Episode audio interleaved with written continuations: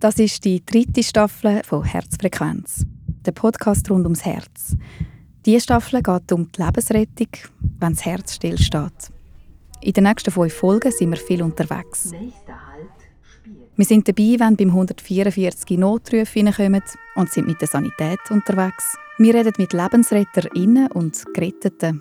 Aber was nachher passiert ist, ist einfach perfekt. Und lernen von einem sportlichen jungen Mann, was es heisst, mit einem implantierten Defibrillator zu leben. Ich war in dieser Situation als gesunder Mann.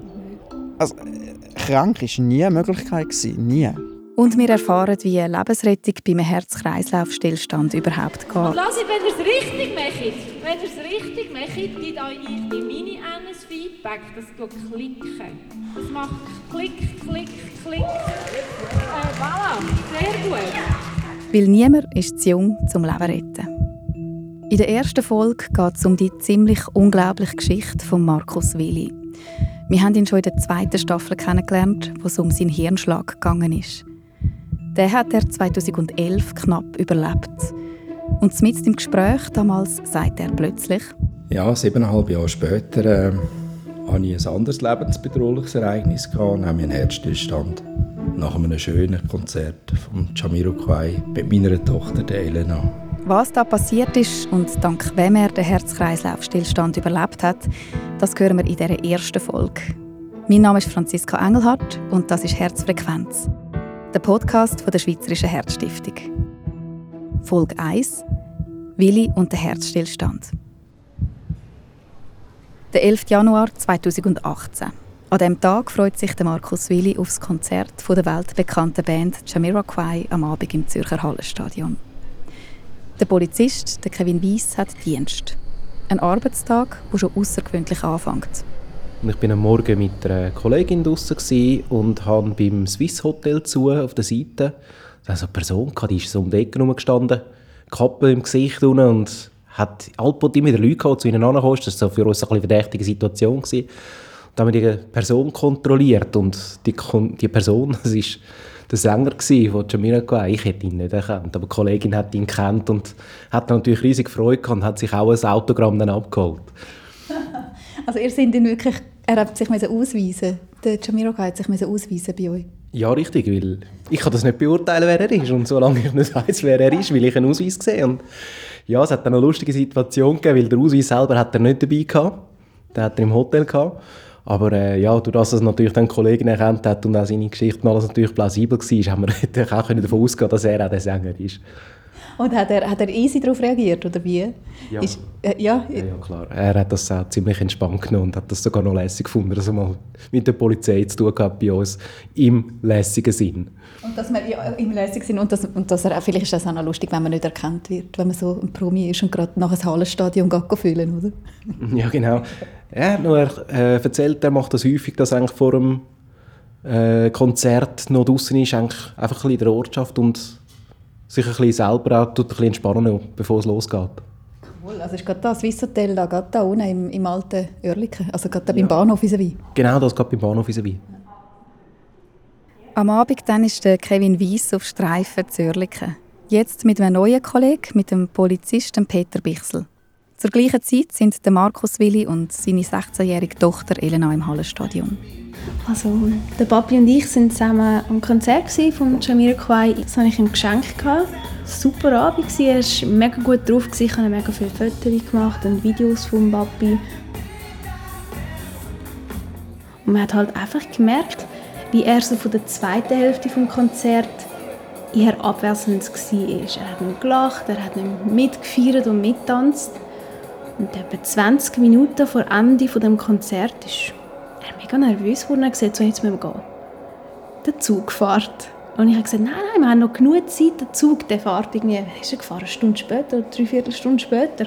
Also wir hatten ganz viel Zeit gehabt und er ist aus dem Hallenstadion rausgestürzt und wir sind wirklich am Bahnhof gerannt. Gut, ich habe gedacht, du hast am nächsten Tag wieder einen strengen, strengen Tag und ich auch. Wir hatten ein super Konzert gehabt und jetzt sehen wir halt vielleicht ein, zwei Zugaben nicht, aber jetzt gehen wir einmal. Ich bin nicht einer, der langsam läuft. Also ich habe immer einen, einen, einen grossen und einen schnellen Schritt drauf. Gell? Wir sind dort angekommen, auf dem Gleis 7. der Zug, der Richtung äh, Baden und Bruck fährt. Wir sind unter Ruhe gelaufen. Ich schaue die Tafeln an. Ich habe das Handy angeschaut. Ich wollte ein Foto machen, um der Frau zu sagen, hey, diesen Zug nehmen wir, wie sie gesagt hat, sie holt uns in Bruck ab. Mhm. Und in dem Moment, wo ich das Handy ein Foto machen denke ich noch, wieso machen jetzt die das Licht dunkel da auf dem Gleis? Also es war wirklich so, gewesen, wie wenn jemand das Licht mit dem Dimmer auf Null abträgt. Aber natürlich innerhalb 1-2 Sekunden. Und da weiß ich nicht mehr. Ich habe ihn noch angeschaut, wir waren am Reden miteinander. Und wie gesagt, er hat sein Handy in der Hand und gar nicht drauf geschaut. Und dann schaut er so auf, schaut mich ganz schockiert an, macht zwei Schritte rückwärts, Richtung Gleis. Und ich rufe noch «Achtung, Papi», weil eben, sein Hirnschlag ist ein bisschen gewackelig drauf. Ich habe gemeint, ja, vielleicht stürchelt er jetzt. Und dann macht es «Bumm». Und der ist einfach gerade hintergefallen, ziemlich nah vom Gleis, ist er rückwärts am Boden gefallen. Und ich habe in dem Moment losgeschrien, mein Papi hat schon mal einen Hirnschlag gehabt. Und das habe ich immer wieder gerufen. Ich habe ihn dann noch gehabt. Die eine Hand hatte ich bei ihm an der Backe, die andere Hand hatte ich bei ihm an der Hand und habe probiert mit ihm zu reden. Er hat mich angeschaut und hat noch ganz komisch geröchelt und es ist Schaum aus seinem Maul gekommen. Und dann bin ich bereits eigentlich von ihm weggezogen worden. Und dann, wir haben ihn gerade in die Seitenlage legen. Da kommt ein Mann von hinten, legt sein Arztaktenköfferchen am Boden, legt ihn auf den Rücken und dann haben sie angefangen reanimieren. Also ich bin mit dem Kevin Streifen gefahren und wir sind zum Glück ganz in der Nähe vom Bahnhof Oerlikon. Wir sind normal unterwegs gewesen, wie man Streifen fährt, ohne Auftrag, nichts. Und dann ist der Funkspruch gekommen. Dann haben sie uns den AED-Einsatz gegeben, also Reanimation, Gleis 7 beim Bahnhof Oerlikon. Und durch das, dass wir so schnell, respektive so nahe waren, sind wir dann relativ schnell da gewesen. Haben dann äh, noch schauen, mh, hm, wenn wir über Gleise rein, wenn wir nicht über Gleise rein, haben uns dann aber entschieden, unter der Unterführung durchzugehen, obwohl es ein bisschen länger ist, aber aus Sicherheitsgründen. Nachher sind wir dann die Rampe drauf gerannt und dann haben wir dann den Markus gesehen am Boden liegen und dort war eigentlich schon jemand am Reanimieren.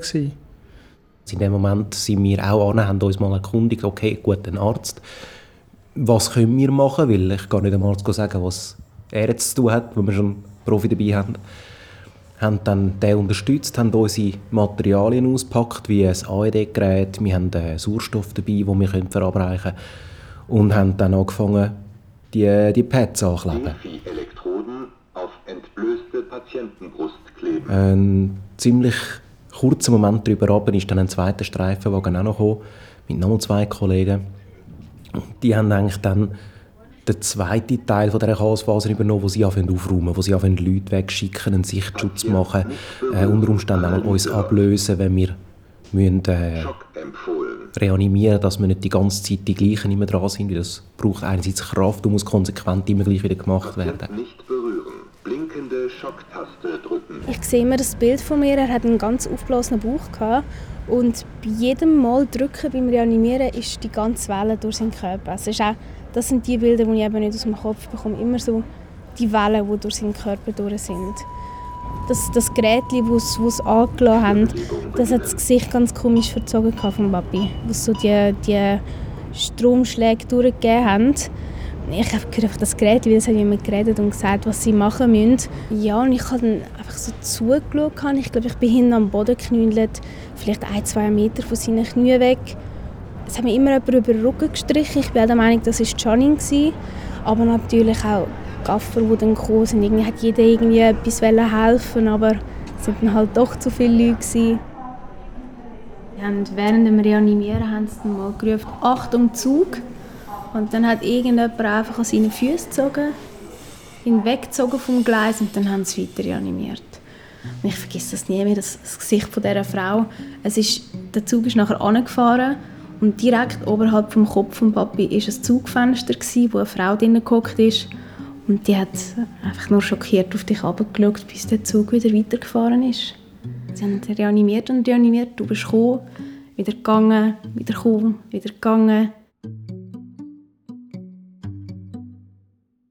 Es gibt dann da noch so eine zweite Geschichte dazu. Nachdem als mein Mann umgekippt ist, hat Elena angerufen. Und ich habe das Telefon abgenommen, vergiss nie mehr. Da habe ich das Gefühl, wieso lacht jetzt das, das Mädchen um die Zeit so? Bis ich gemerkt habe, sie lacht gar nicht. Sie schreit und brüllt. Und dann hat sie gesagt, der Papi sei zusammengebrochen. Dann war aber ganz, ganz schnell eine fremde Frau an deinem Telefon und hat äh, gesagt, sie sei auf dem Gleis gestanden und die Elena ein bisschen betreuen. Sie hat nur gesagt, sie läutet gerade wieder an. Und etwa fünf Minuten später hat das Handy wieder geläutet und dann war äh, die Stadtpolizei dran. Gewesen. Ich habe gesagt, eben, mein Mann hat schon einen Hirnschlag und so und hat gesagt, nein, nein. Und irgendwann sagt er etwas von reanimieren. Dann habe ich gesagt, Moment, sie reanimieren? Und dann habe ich gesagt, schnaufen mein Mann, kann ich Ihnen so nicht bestätigen. Ich, ich verstehe, der Wortlaut der ist mir so eingefahren und er hat dann zu mir gesagt, können Sie kommen? Ich habe dann gesagt, ist gleich, was jetzt passiert, lassen wir die Elena nicht einfach auf dem Bahnhof stehen, es soll jemand bleiben, ich komme so rasch wie möglich. Ich bin dann dich wecken. Ihre zweite Tochter, die damals 15-jährige Selin. Und habe ihr gesagt, Papi sei zusammengebrochen. Wir müssen noch plötzlich auf Zürich. Es war hier kurz vor Mitternacht. Schock empfohlen. Nach dem zweiten Mal Schocken ist eine kleine Reaktion von Markus und auf die Reaktion aber hat eine, eine Person, die auch mit dabei war, die ist auch noch dazu gekommen, zum Reanimieren. Ein bisschen angefangen, den Markus zu schütteln und so eine Art wie wecken, um ihn eigentlich wiederholen, weil das ist so ein, wie ein Aufwachen und doch weiter schlafen, so in dem Moment. Das ist noch schwierig. Und der hat doch in meinen Augen recht viel ausgelöst, dass Markus dort wieder gekommen ist.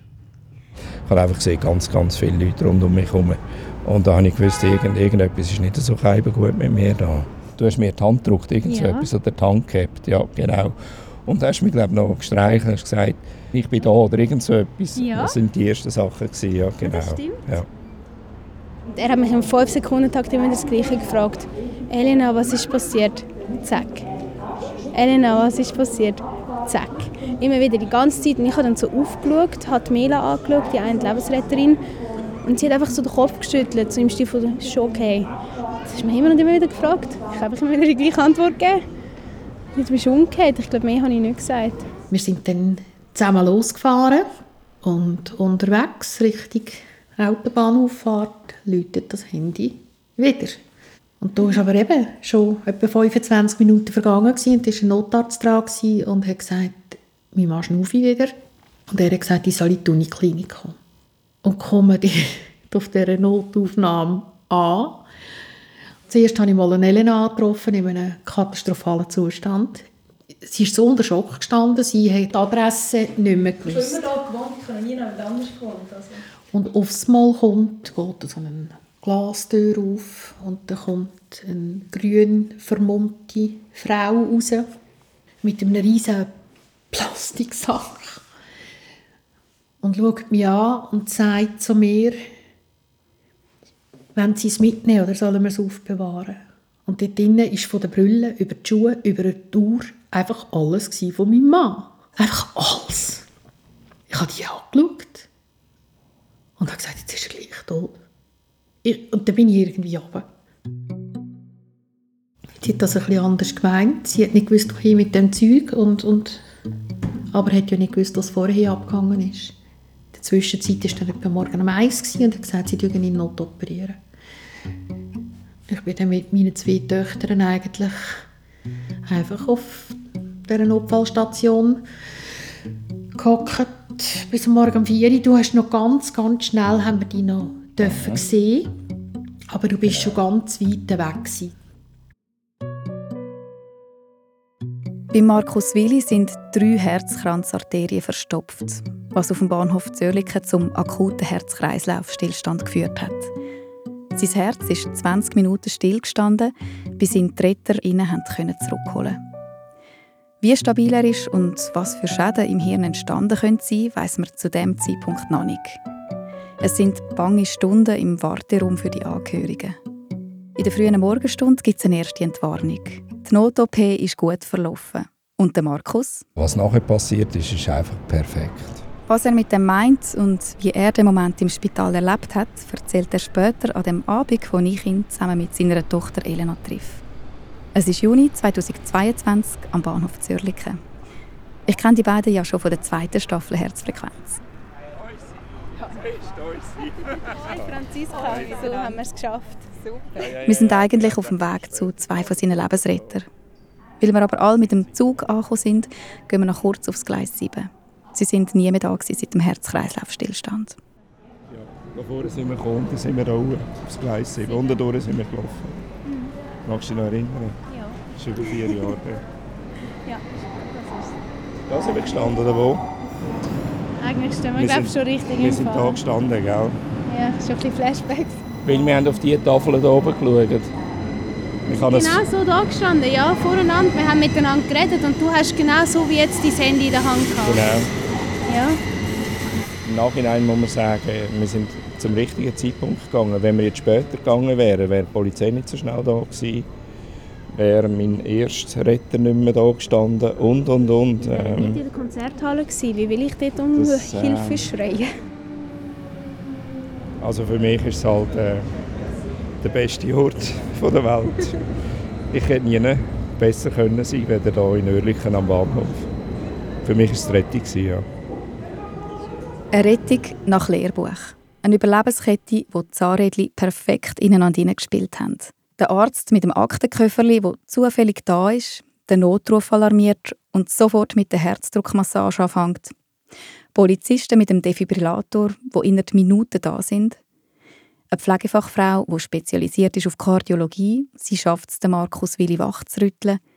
Passantinnen wie die erwähnte Janine, die sich auf dem Gleis um die 16-jährige Elena kümmert, bis zum Eintreffen der Sanität. Und dann die erfolgreiche OP. So eine Rettung ist leider die Ausnahme. Weniger als 10% der Leute, die außerhalb des Spital einen Herz-Kreislauf-Stillstand haben, überleben es. Im Schnitt. Es gibt grosse regionale Unterschiede, aber zu denen kommen wir in der dritten Folge. Darum ist es umso prägender für die Familie Willi, dass der Markus ohne Folgeschäden durchgekommen ist. Er kennt ein paar von seinen Lebensrettern heute persönlich. Und zu zwei von denen gehen wir jetzt. Das Polizeirevier zu Zürich-Oerlikon.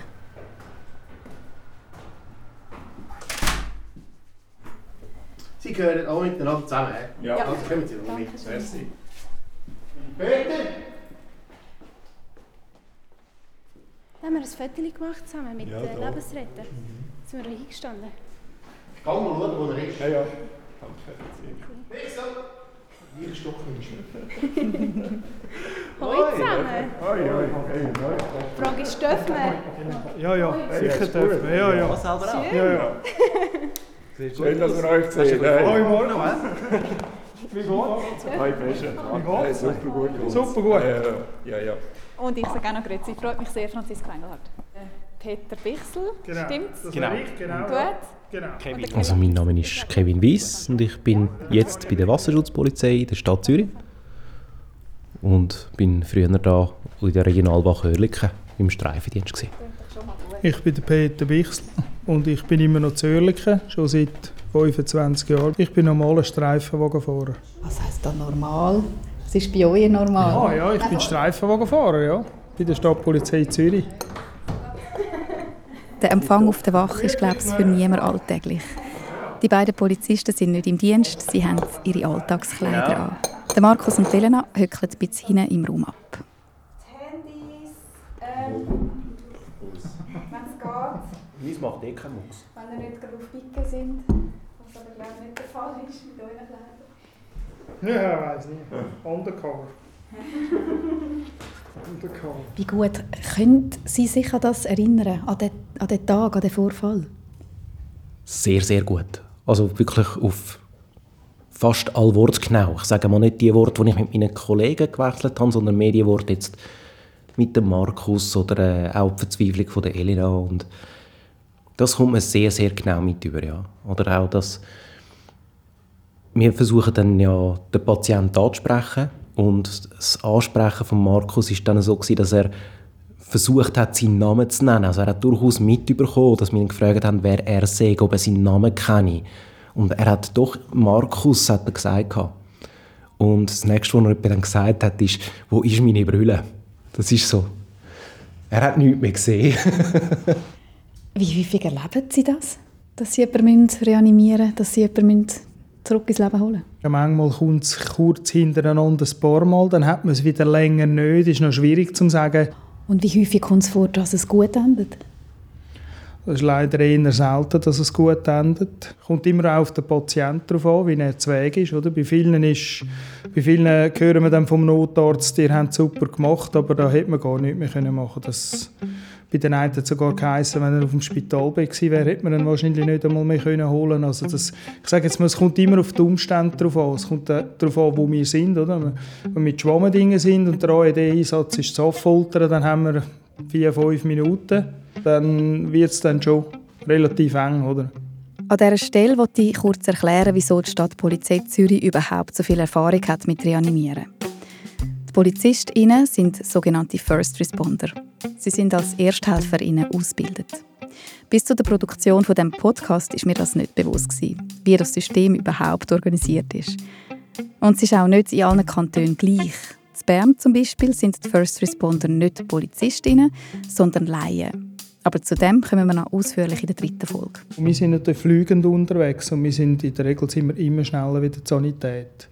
Und darum haben wir die First Responder Ausbildung und darum ist das eigentlich eine recht gute Sache, weil eben wie gesagt, jetzt bei Markus, bis da die Sanität gekommen wäre, gut, ist jetzt ein, ein gewesen, aber wenn, wenn dort niemand gewesen wäre, bis dort die Sanität gekommen wäre, das wäre, ja, das wäre relativ lang gegangen.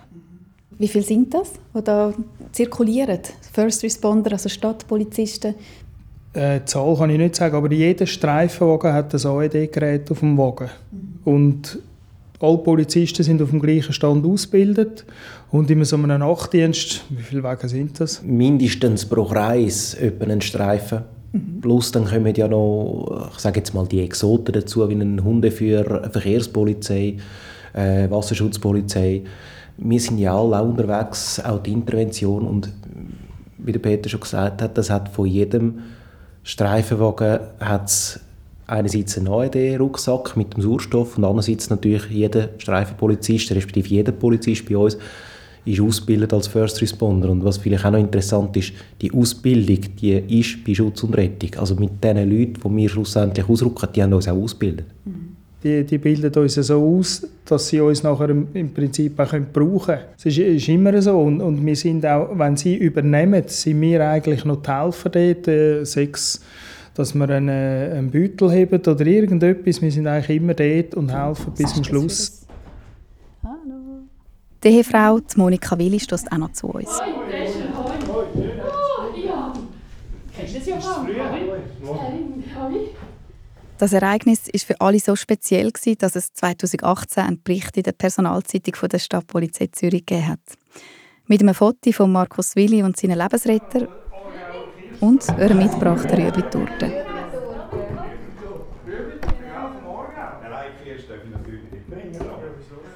Also jetzt bei Ihnen hat sie etwas extrem Gutes ausgelöst, jetzt der ganze Fall. Sie sind jetzt, kann man sagen, befreundet.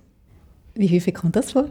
Die Einsätze, die wir haben, vor allem eben, wenn es noch ein bisschen extremer sind, wir tun uns ja auch ein bisschen aus dem Selbstschutz ein bisschen abschotten. Also im häufigsten Fall versuchen wir nachher das zu verarbeiten und ist erledigt. Das ist abgehakt. Und das war bei Markus eigentlich nicht anders. Gewesen. Also Im ersten Moment haben wir das erledigt und ist schön ist durchgekommen und wir finden das auch lässig, aber weiter nicht. Und an und für sich ist das eigentlich am Markus zu verdanken, dass er darauf bestanden hat, dass er sich will bedanken will, vorbeikommen und für uns ist dann das im ersten Moment so, ja, schön, soll er machen, dann kommt er vorbei und dann tun wir Danke sagen und dann ist es dann erledigt. Und dann hat er das gemacht und dann hat er gefunden, also es wäre schon schön, wenn man sich Namen würde sehen und und äh, Markus ist so herzlich übergekommen, vor allem wieder mit der Aargauer Rüebli-Torte, die er gekommen ist. Und, und dann, äh, genau. Und ja, so hat sich dann das ergeben ist das Ganze gewachsen und es war so herzlich, gewesen, dass es eine Freundschaft daraus gegeben hat. Also ich habe das noch nie so erlebt. Wir haben doch schon jemanden einem das Leben gerettet, aber so eine Dankbarkeit haben wir noch nie gehabt. Was machen wir jetzt noch? Jetzt gehen wir gut Pizza essen. Genau. Pizza essen, zusammen den Abend noch geniessen und ausklingen. Genau. Du gehst morgen nachher aufs Velo? Hast du frei? Ja. Ja, weißt du, ja. Das sind Bevor ich sie gehen lasse, wollte ich noch mal nachfragen, wie das war, damals auf der Intensivstation. Wie unterschiedlich sie das erlebt haben, die Angehörigen und der Markus Willi selber.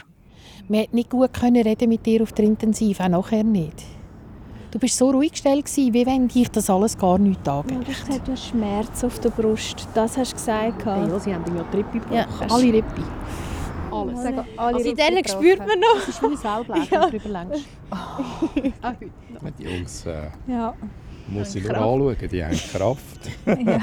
Gebrochene Rippli, das ist tatsächlich das Resultat von etwa jeder erfolgreichen Herzdruckmassage und vernachlässigbar. Vor allem, wenn es dann für den Patienten so weitergeht wie für den Markus Willi. Was nachher passiert ist, ist einfach perfekt. Ich meine, wir sind nachher in, in der Unispital angekommen. Ich bin im Zeug umgewägelt worden, rausgenommen, zack, zack. Ich hatte keine Angst. Gehabt. Ich, hab- also ich, bin, ich habe gewusst, ich bin umsorgt. Aber, aber es, etwas Wahnsinniges ist, ein, paar Minuten später, oder vielleicht ist es eine halbe Stunde, bist du auf dem OP-Tisch und rundum sind Spezialisten und flicken dein Herz. Darum sagst du, du bist am perfekten Ja, Ort, das ist super. halber tot umgekehrt. am besten Ort. Der Chirurg, wo, wo da die Stents, es waren ja ein paar Stents gesetzt hat und so, hat gesagt, wir sind schon wach in der Zeit, wo sie operieren. Er hat gesagt, hey, das perfekte Abend. Sie haben einen perfekten Abend gehabt, ein super Konzert. Und, und, und jetzt ein geflicktes Herz, hat er so gesagt, das besser funktioniert als das, was sie vorher hatten. Was wollen sie? Sie haben einen perfekten Abend gehabt. Das ist die erste Folge von dieser dritten Herzfrequenzstaffel mit der Geschichte von Markus Willi und seinen Lebensretter. In der nächsten Folge schauen wir, was überhaupt passiert, wenn man am Notruf 144 anruft. Seid ihr jetzt Notruf, Harder? Und wir sind unterwegs mit der Sanität bei Spiez. Jetzt bimbelt es immer, das heisst, der Disponent hat uns wie neue Angaben drin da. Das ist Herzfrequenz mit der dritten Staffel, wo es rund um die Lebensrettung geht. Ein Podcast von der Schweizerischen Herzstiftung, produziert von der Podcast Schmiedi. Mein Name ist Franziska Engelhardt. Ein grosser Dank fürs Mitmachen geht in dieser Folge an Markus Willi, seine Tochter Elena, die Ehefrau Monika und an Kevin Weiss und den Peter Bichsel von der Zürcher Stadtpolizei. Alle Folgen von dem fünfteiligen Podcast finden Sie auf der Webseite von der Schweizerischen Herzstiftung und überall, wo Sie Podcasts hören. Übrigens, wer die eindrückliche Geschichte von Markus Willi und seinem Hirnschlag nachlesen will, das findet Sie alles in der zweiten Staffel von Herzfrequenz. Und jetzt habe ich noch eine Frage. Ich habe gelesen, dass du schon ein paar Mal Glück gehabt hast, Markus, im Leben. Nicht nur beim Hirnschlag, nicht nur beim Herzinfarkt, sondern auch noch beim Blitzschlag. Was ist das? Ja, es war ein Gewitter und ähm, ich war daheim, eigentlich in Nähe am Feister und es hat wirklich irgendein so ein Seitenärmeli das hat äh, uns bereicht, also aufs Feister gesprungen und nachher an meine Hand bin durch den ganzen Raum geflogen. Es war im Dachzimmer oben, gewesen, eigentlich in dem Zimmer, wo ich äh, meinen Hirnschlag hatte. Sie sind dann alle zu springen gekommen und haben mich dann wieder gesehen, dort liegen und dann sind sie verschrocken. Aber und dann nachher hat es auch so Brandspuren gegeben an der Hand. Moni hat dann gemeint, äh, was hast, was hast du denn da? Hat sie wollen wegputzen und dann nachher, die, die Brandspuren sind natürlich dann noch geblieben. Dort haben wir gelacht. Wir haben das ja gar Zuerst nicht ernst genommen, weil er gesagt hat, ist am Boden gelegen und ich gesagt, jetzt Die hat mich der Blitz getroffen und ich gesagt, ja klar. Der Blitz ist unten, unten raus. Ja, ja, am Fuß unten raus wieder. Fleckchen hier und am Fuß. Also, Komisch. komisch Ja, ja. und wahnsinnig viele Schutzengel, die Ja, du mit dir so. Ja, es hat einen grösseren Schadenfall gegeben. Bei mir hat es Gott sei Dank keinen gegeben. Danke vielmals euch für eure Offenheit. Gell?